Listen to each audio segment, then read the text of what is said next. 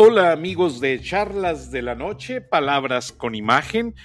Hoy, hace unos minutos, eh, estamos aproximadamente a las 10.58 y aproximadamente a las 10.20.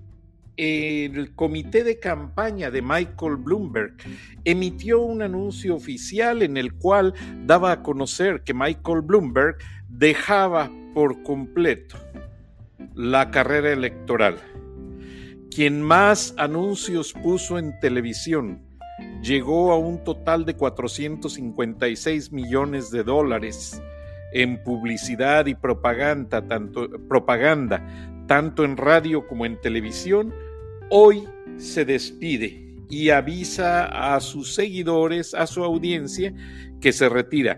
No le dio los pocos votos que ganó en una isla americana, Samoa Americana, eh, no se los pasó a nadie, el Partido Demócrata va a saber qué hacer finalmente con ellos posteriormente, pero no hay ningún anuncio oficial, simplemente su comité, su oficina emitió la información y hasta ahí estamos enterados, básicamente, o sea, no hay nada oficialmente al respecto más que un boletín informativo de pocas líneas anunciando el retiro. Todavía parece irónico, todavía un poco antes de ese boletín oficial aparecieron un, par de comerciales de Michael Bloomberg en CBS. Yo estaba desayunando y los vi. Entonces dije de inmediato voy a preparar esta emisión antes de irme a trabajar para informarles. Ahora, ¿qué está sucediendo? Biden, Joe Biden, y Bernie Sanders básicamente se están disputando la votación y aunque Joe Biden obtuvo la mayoría de votos en casi 10 de los 14 estados, eh, Bernie Sanders obtuvo estados muy fuertes. Entonces, no se puede confiar Joe Biden en este momento, a estas alturas de la campaña, eh, de sentirse realmente el ganador, porque todavía no lo es. Faltan cinco elecciones primarias más. Y el hecho de que se les llama elecciones en el Super Tuesday y el Super Martes, este término nació después de que renunció el presidente Richard Nixon y se tuvo que llamar a los comités para hacer una elección, porque aunque hubo un presidente sucesor ante la caída del impeachment de Richard Nixon, eh, se tuvo que llamar a elecciones y el americano es muy práctico, muy sencillo, ellos quieren todo sencillo, rápido y práctico. Por eso son adoradores de los restaurantes de comida rápida, por eso les encantan los autolavados, que lavan el carro rapidísimo y no tienen que esperar mucho tiempo. Es el modo del estilo de vida de los Estados Unidos. Y con esto del Super Tuesday, pues de una manera expedita, se entrega la votación de 14 estados. 14 de, los estados más grandes, entre ellos están Texas y California, y que representan un, problema en ciertos momentos de los conteos. Entonces, eh, la manera de expeditar o agilizar, hacer rápido esta votación, pues le ayuda a los americanos a que una campaña venga de una manera más eh, fluida, por así decirlo. Ahora, ¿qué pasa con quienes se quedan en la contienda y qué pasa con Michael Bloomberg? El futuro de Michael Bloomberg en la política está dicho. Michael Bloomberg podrá ser muy bueno como planeador de negocios, como asesor financiero, pero ya se dio cuenta que no sirve como político. Y pese a que él dijo que él trabajó como alcalde de la ciudad de Nueva York durante 12 años y que conoció la problemática, que mejoró las posiciones de los profesores, que mejoró eh, los planes de salud y que hizo muchísimas cosas muy respetadas para el Señor, pero esto, y yo lo dije en este programa hace algunos días, esto no le sirve hablando de una contienda a nivel nacional y hablando de la retórica para enfrentar problemas internacionales. Ser presidente de los Estados Unidos no solo implica conocer mucho de historia, de política internacional, conocer mucho de relaciones públicas, aunque algunos no las aplican, como el presente, pero tienen que hacerlo, tienen que calcular muy bien sus formas, sus tiempos y todo. Y es una lástima porque aunque yo dije las desavenencias, a mí no me parecía que Michael Bloomberg quisiera comprar la elección. Y es lo que todos los comentaristas en las columnas editoriales se dedicaron a decir. Mike Bloomberg está comprando esta elección. Michael Bloomberg está metiendo dinero porque él cree que con ello va a convencer al electorado norteamericano de que todos lo sigan. Y no fue así. Ya nos percatamos. Ahora, ¿qué es lo que viene? Es evidente que en algunas horas renuncie Elizabeth Warren, mejor nombrada por el presidente Donald Trump como Pocahontas y que también ya en algunas horas pues ella haga saber a quién le da sus votos de los delegados electorales. Porque básicamente son muchas las situaciones que se ven venir. O sea, eh, las elecciones de este 2020 en los Estados Unidos están marcando una etapa muy diferente, una etapa de cambio, una etapa en que una mitad de los votantes, casi por así decirlo, son baby boomers, gente que nació y vivió durante las guerras principales de los Estados Unidos.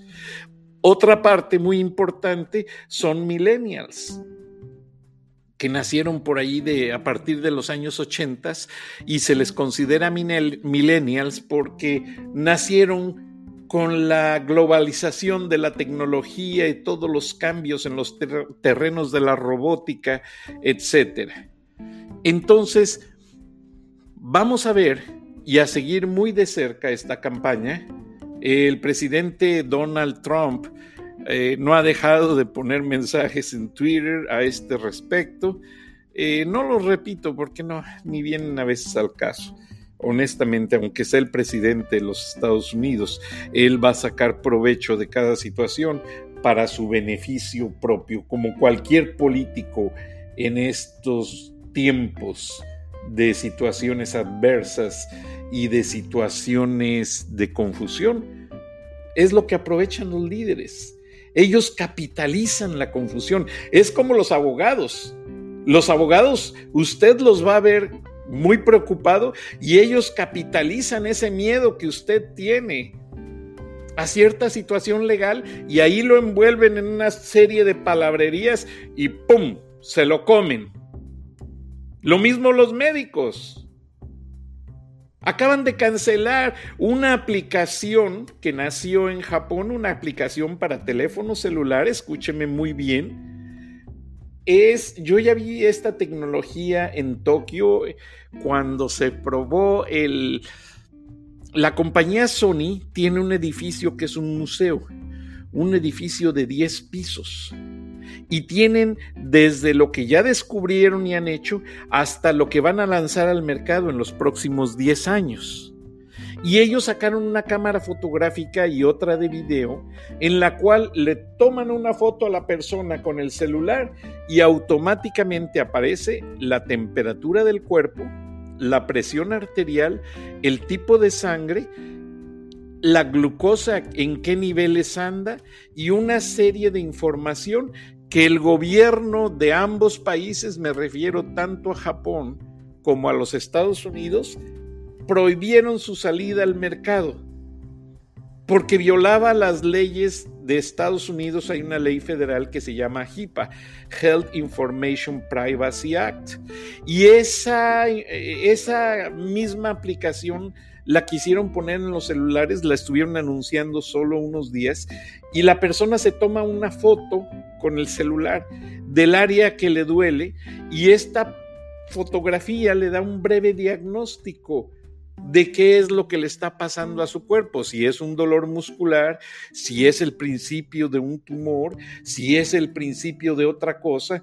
Entonces, obviamente eso no les convenía a los médicos, la boicotearon y lo sacaron del mercado. Bueno, pues lo mismo hacen los políticos en estos tiempos de incertidumbre. Manipulan el miedo, manipulan la ignorancia. ¿Qué nos decía eh, aquel conocedor y gran literato inglés, William Shakespeare? Y lo he repetido en cada conferencia cuando me invitan en los campuses de la Universidad La Salle, mi alma mater, la Universidad Regiomontana y algunos colegios del sector católico donde muy agradecido voy y no cobro porque yo le tengo que regresar a la iglesia algo de lo que me ha dado. Y William Shakespeare siempre dijo, la ignorancia de la gente es como la oscuridad de la noche. Nos hace confundir cualquier arbusto con un monstruo. Qué palabras tan sabias de William Shakespeare. Y es la verdad. Y es lo que saben manejar políticos, médicos, abogados.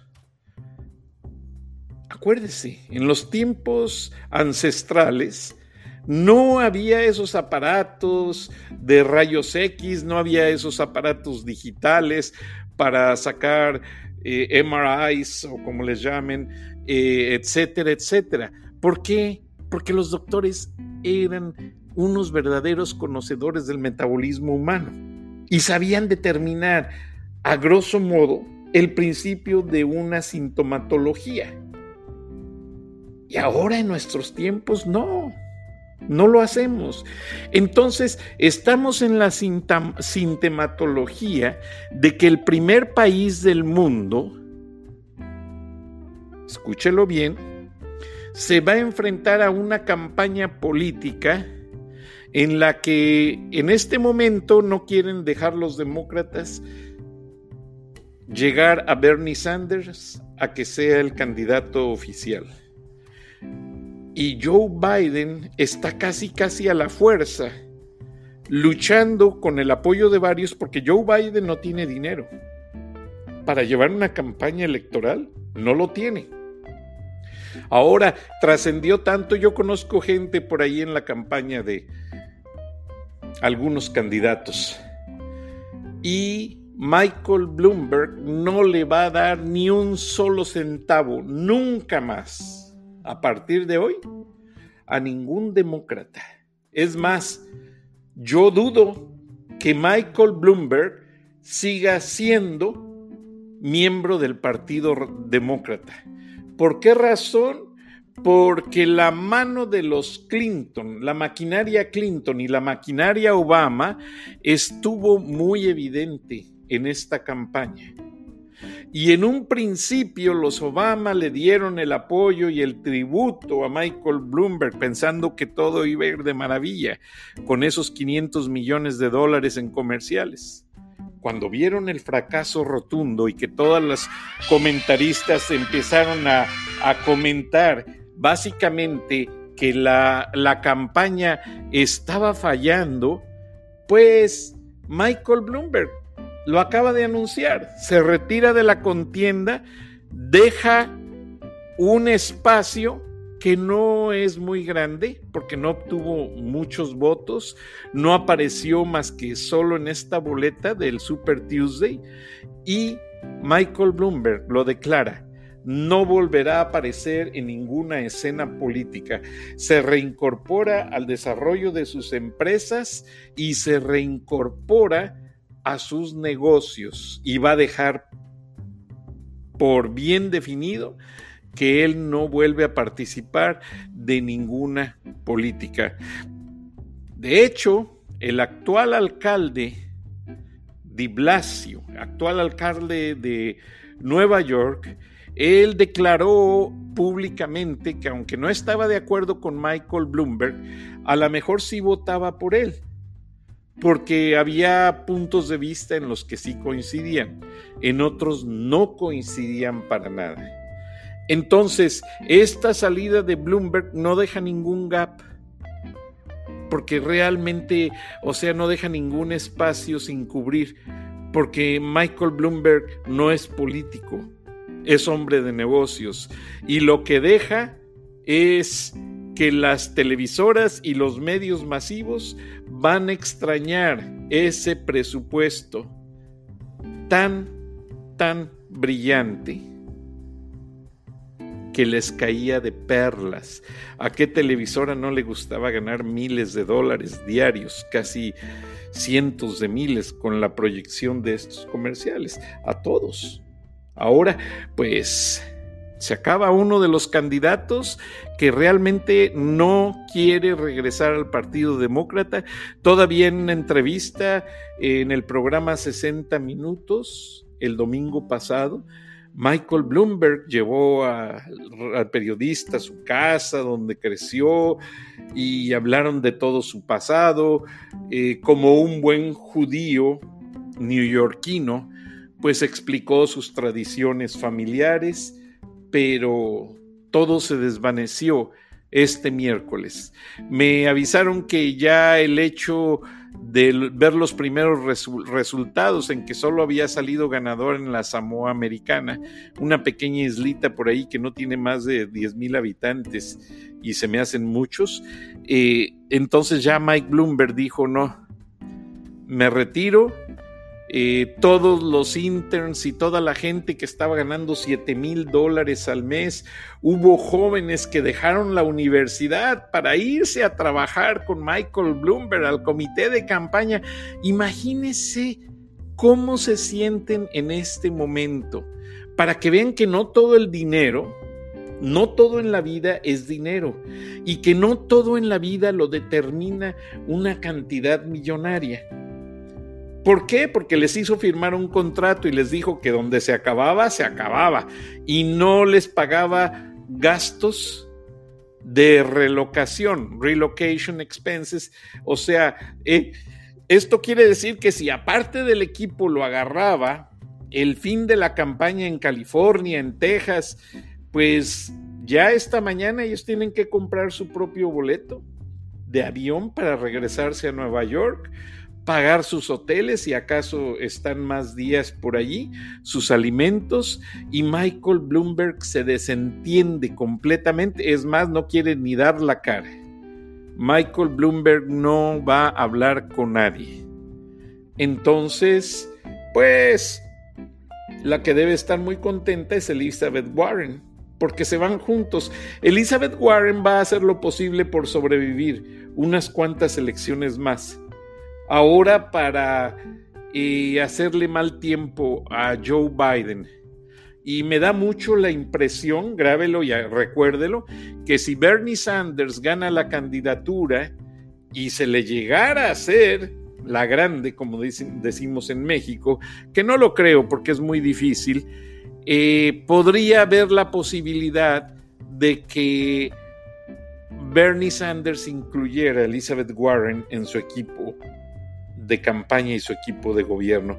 ¿Quién sabe? En política hay muchas conjeturas que no son claras, hay muchas previsiones que se ven y que luego no se catalizan como tales. Entonces, vamos a pensar de manera lógica. Ahora ya lo que hay que ver es quién se va a enfrentar a Donald Trump.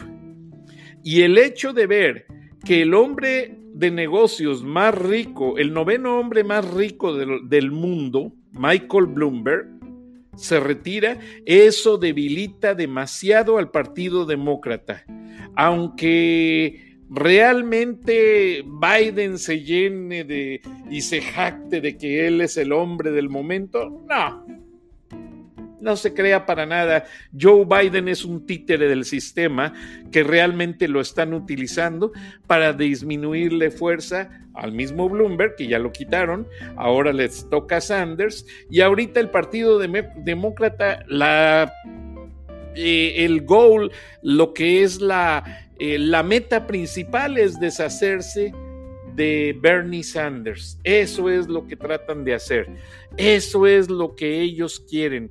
Entonces, básicamente, es triste, pero eh, como lo dijo Amy Kolbachov en el reciente debate, los demócratas se atacan tanto y se destruyen tan fácil que han hecho un partido débil, un partido desunido, y lo único que hicieron fue destrozarse entre ellos y en estos cuatro meses el Partido Demócrata no tiene un candidato sólido que ofrecer y lo que sí están viendo es que va a haber un Donald Trump muy fortalecido que va a ir nuevamente a la reelección y que no hay quien le haga frente para llegar a la Casa Blanca.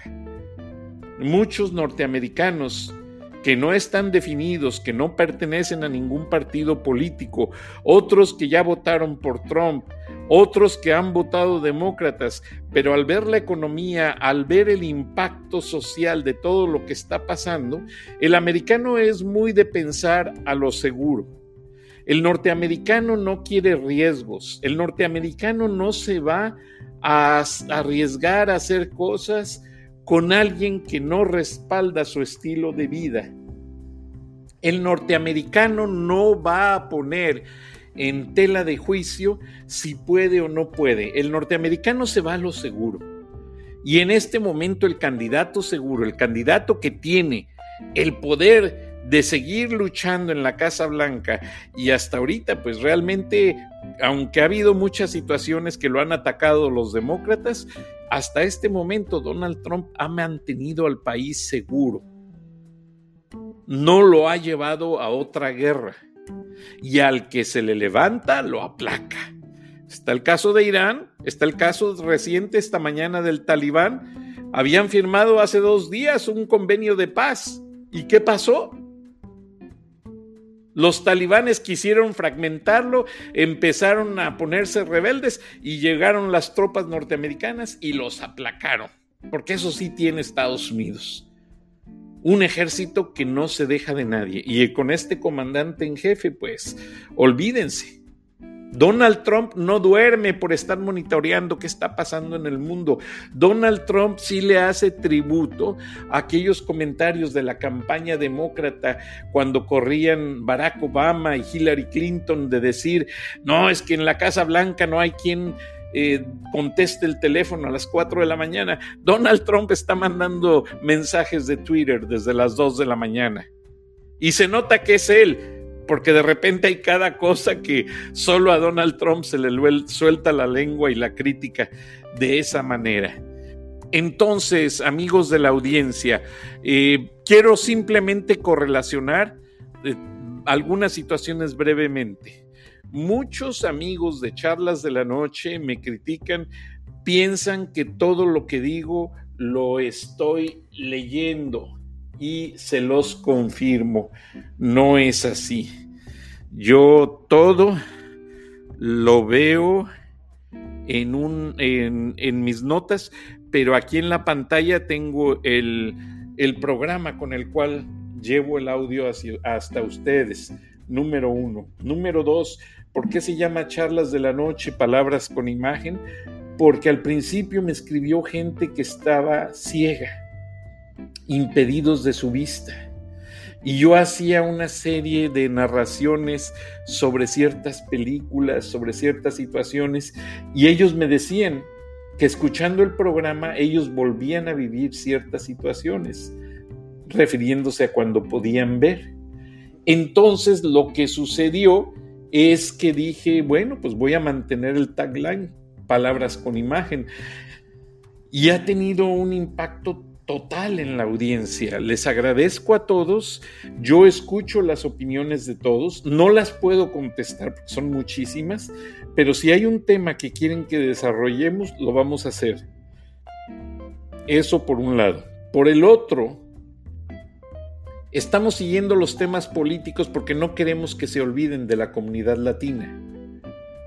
Estamos llevando un programa contemporáneo de acuerdo a cómo se van dando las cosas en nuestros tiempos. Pero esto no quiere decir que nos olvidemos de temas de los trabajadores, de temas de los derechos, de muchas cosas. No, lo vamos a hacer, ya verá. Lo que sucede es que estamos implementando, ya se compró el equipo de televisión, eh, hay un grupo de gentes por allí muy interesados en apoyar, pero no sé, a mí, a mí yo soy muy partidario de que las cosas yo las empiezo solo con mis recursos y llegaré hasta donde pueda llegar, porque luego en la vida no encuentra unos socios, encuentra sucios. Entonces, no sé, estoy en una disyuntiva, pero ustedes con sus plays que gracias a Dios son casi 12 mil plays por hora.